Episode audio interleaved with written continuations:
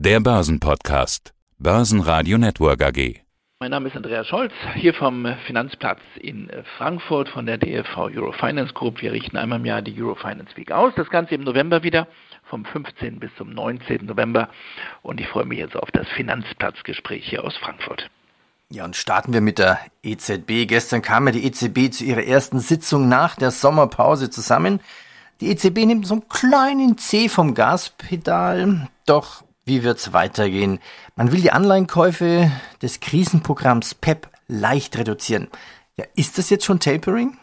Ja, darüber wird ja fleißig diskutiert, nachdem wir ja nun viel über die FED gesprochen haben die letzten Wochen und über die Frage, wann kommt denn da das Signal von FED-Chef Paul in Richtung Tapering, ist die EZB möglicherweise jetzt sogar der FED einen Schritt voraus, weil da wird jetzt nicht nur diskutiert, sondern es wurde gestern entschieden, so ein bisschen ja, den kleinen C, das ist ein schönes Bild, vom Gaspedal zu nehmen, denn man gibt ja natürlich weiterhin Vollgas. Also, kurzum, naja, so ein wirkliches Tapering ist das ja nicht, denn man hat ja erst im Frühjahr sozusagen vom fünften Gang in den sechsten Gang hochgeschaltet. Vielleicht nochmal zur Einordnung, es geht um PEP. Wir haben ja verschiedene Ankaufprogramme. PEP hat wirklich PEP. PEP ist das äh, Pandemie-Krisen-Ankaufprogramm, das Notfall-Ankaufprogramm, was also sozusagen die wirtschaftlichen Folgen der Pandemiebekämpfung abmildern soll. Und hier lagen die Käufe zuletzt bei 80 Milliarden Euro je Monat. Zu Beginn des Jahres lagen sie noch bei 60. Sie wurden dann hochgenommen von 60 auf 80. Und jetzt, wir haben die Zahl nicht ganz genau bestätigt bekommen. Also die EZB lässt eigentlich genau in die Karten schauen, sollen die Käufe wieder leicht reduziert werden und zwar von 80 wahrscheinlich auf 70 Milliarden. Ich würde das, Peter, nicht als Tapering bezeichnen. Das ist also eine Rekalibrierung. Das kann man eher so sagen. Man ist ja noch ganz weit weg wirklich von einem Abbremsen. Aber zumindest sagt die EZB, die Finanzierungsbedingungen haben sich nicht verschlechtert. Sie haben sich zuletzt sogar leicht verbessert. Und insofern können wir so ein bisschen, bisschen runterfahren. Aber ich würde mal sagen, es ist vom sechsten Gang in den fünfeinhalben. Also Rekalibrierung sozusagen. Naja gut, wann kommen größere weitere Entscheidungen?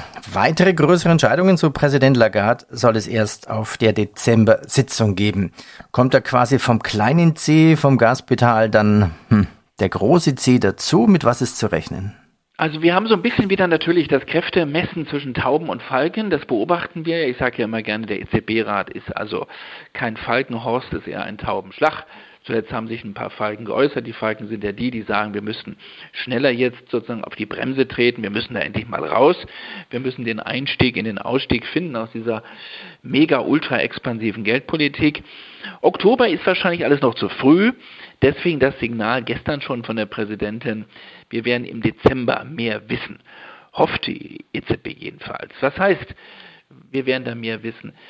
Die EZB wird wahrscheinlich Ende des Jahres, Richtung Dezember, mehr wissen, wie sich das Wirtschaftswachstum wirklich jetzt verhält in den nächsten Wochen, also im Oktober, im November. Die große Frage ist die, welche Auswirkungen hat Delta, die Delta-Variante wirklich auf die Eurozone? Bislang kommt Europa ganz gut durch, durch die weitere Pandemie, was die wirtschaftliche Entwicklung anbelangt. Es kann aber durchaus sein, dass es ein paar Bremsspuren gibt, konjunkturell. Und die EZB will natürlich auch wissen, wie es mit der Inflation weitergeht. Sie sagt weiterhin, das Inflationsphänomen ist ein vorübergehendes. Die Preise gehen im Moment hoch. Wir sind in Deutschland fast bei 4 Prozent. Sie werden aber so EZB das ist das Bild der EZB, so die EZB wieder runterfallen im Verlauf des nächsten Jahres 2022. Ich habe eher das Gefühl, dass man gar nicht so richtig an das Bremsen denkt, Peter. PEP wird weiterlaufen, mindestens bis Ende März 2022. Ich würde nicht ausschließen, dass PEP sogar verlängert wird bis in den Herbst des nächsten Jahres hinein. Und wenn nicht PEP, dann gibt es ja noch ein weiteres Programm und das heißt dann APP, das ist das reguläre Ankaufprogramm. Das könnte man flexibler gestalten und ich würde sogar hier die Wette eingehen, dass selbst wenn PEP beendet werden sollte, zum Ende des ersten Quartals des nächsten Jahres, dass dann eine größere Flexibilität bei APP sozusagen sich genommen wird und dass man dieses APP-Programm weiterlaufen lässt. Wir sind weiterhin sehr weit weg von Zinserhöhungen.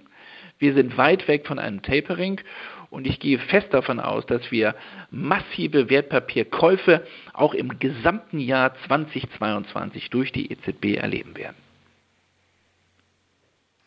Nochmal nachgefragt von möglichen Zinserhöhungen. Sind die wirklich weit weg? Ja, das ist kein Thema für 2022 und jetzt werde ich ganz konkret, das ist auch kein Thema für 2023. Das könnte frühestens, das hört sich jetzt schon brutal an, ein Thema sein für 2024. Aber können wir so weit schauen, Peter? Also kritische Beobachter der EZB sehen die EZB und ich äh, würde mich dazu gesellen, weiterhin sehr weit weg von einem Zinserhöhungszyklus. Wenn der überhaupt einsetzen sollte, dann frühestens im Jahre 2024. Nicht nur steigende Energiepreise. Wer ein Hotelzimmer im Sommer wollte, einen Haarschnitt oder irgendwelches Material im Baumarkt besorgt hat, falls es überhaupt das Material gab, der wird jetzt sagen, was? Nur 4%? Heute haben wir die Bestätigung erhalten, die August-Inflation bei fast 4%. Ja, könnte das noch weiter nach oben gehen? Es liegt zum Teil, ich habe gerade ähm, in der Vorbereitung auf unser Gespräch nochmal nachgeschaut, Peter, wir liegen in der Eurozone in einigen Mitgliedsländern im Moment sogar deutlich über diesen 3,9 Prozent. Also heute Vormittag kam die Bestätigung aus Wiesbaden, hier unweit von Frankfurt, vom Statistischen Bundesamt. Die Teuerungsrate im August lag in der Tat bei fast 4 Prozent. Wir werden im Laufe des Monats September, Oktober und dann in den Winter hinein Raten bekommen von deutlich mehr als 4 Prozent. Ich würde nicht ausschließen, dass wir vielleicht sogar eine 5 vor dem Komma sehen. Und das sehen wir jetzt beispielsweise schon in Estland. Estland hat im Moment eine Inflation von 5 Prozent. Litauen liegt bei 4,9 Prozent.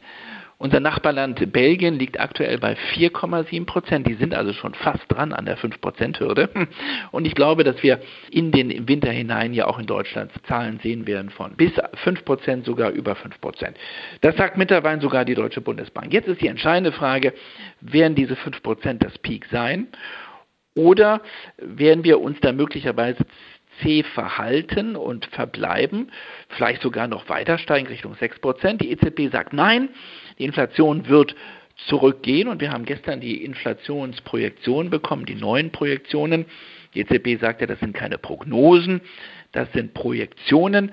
Und da sieht die EZB die Inflation für 2022 zwar steigen auf 2,2 Prozent, aber dann äh, für 2023 wieder deutlich runtergehen auf 1,5 Prozent. Ich muss mich jetzt kurz korrigieren. Für 2022 sieht sie eine Prognose, eine Projektion von 1,7 Prozent. Für dieses Jahr von 2,2 Prozent. Nächstes Jahr also 1,7 Prozent. Und dann 2023 1,5 Prozent. Dann wäre sie im Ziel. 2 Prozent soll ja das Maximum sein. Aber ich würde sagen, das sind schon sehr, sehr zuversichtliche Projektionen. Ich kann mir nicht recht vorstellen, dass wir wirklich so schnell wieder unter die 2% fallen werden. Anderes Thema. Schauen wir auf die Banken. Es wird ja wieder über das Thema Konsolidierung geredet, aber so richtig konkret geht es nicht voran. Oder, oder sollen wir das Wort Konsolidierung eher mit Rekalibrierung ersetzen?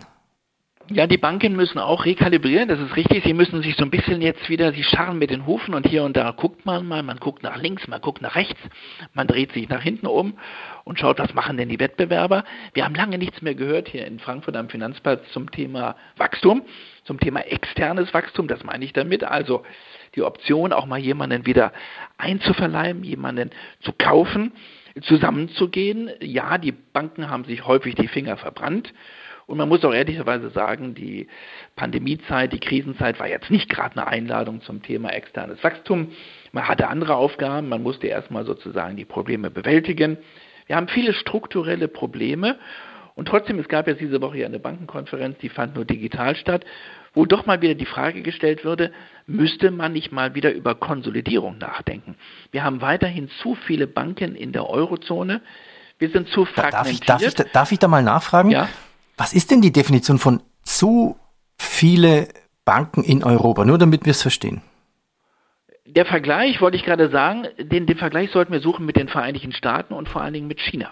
Mhm. Wenn Europa irgendwie noch in den nächsten fünf bis zehn Jahren eine Rolle spielen soll, dann braucht es größere und schlagkräftige Banken. Es braucht auch kleine Spezialinstitute. Aber wenn wir uns das Wachstum sehen und die Stärke ansehen der amerikanischen Banken, ich will gar nicht reden von den großen chinesischen Playern, dann sind unsere Player in Europa viel zu klein.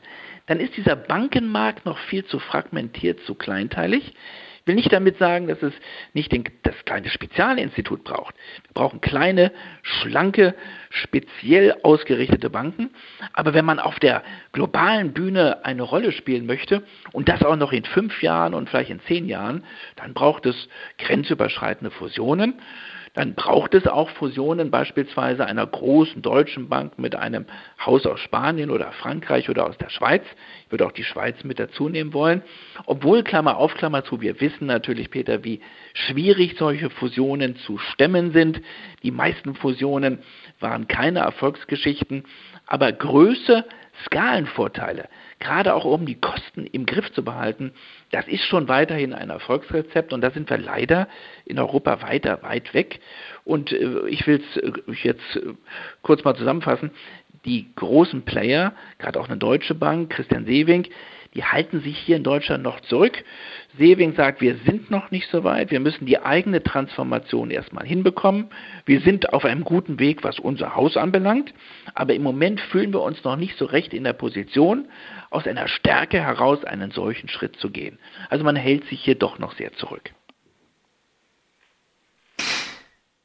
Nächstes Thema. Der Vizekanzler und Bundesfinanzminister Scholz will ja nach der Wahl das Thema Bankenunion zur Chefsache machen. Also, das schließt vielleicht auch wunderbar an.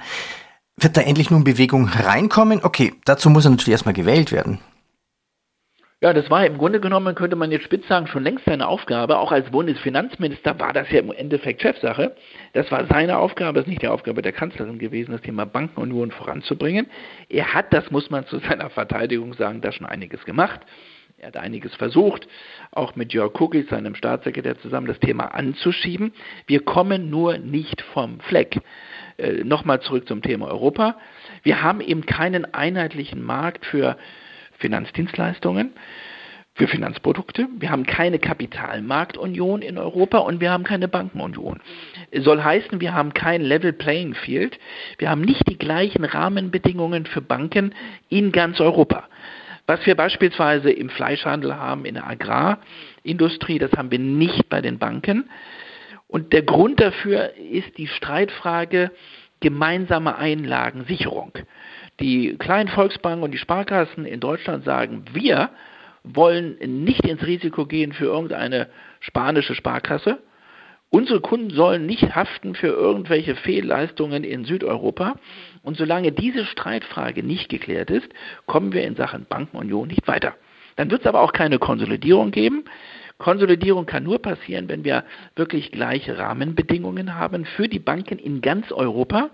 Und das ist weiterhin und das wird weiterhin ein Grund sein, warum wir in Europa so zurückliegen und warum zur gleichen Zeit Wachstumsmärkte gerade in China, in Fernost und auch die Vereinigten Staaten weiter Gas geben, wo die großen Player noch stärker werden werden und insofern ist das eine großartige Aussage, eine Aussage, die ich auch Scholz abnehmen würde. Er will das Thema weiterhin zur Chefsache machen, auch als Kanzler.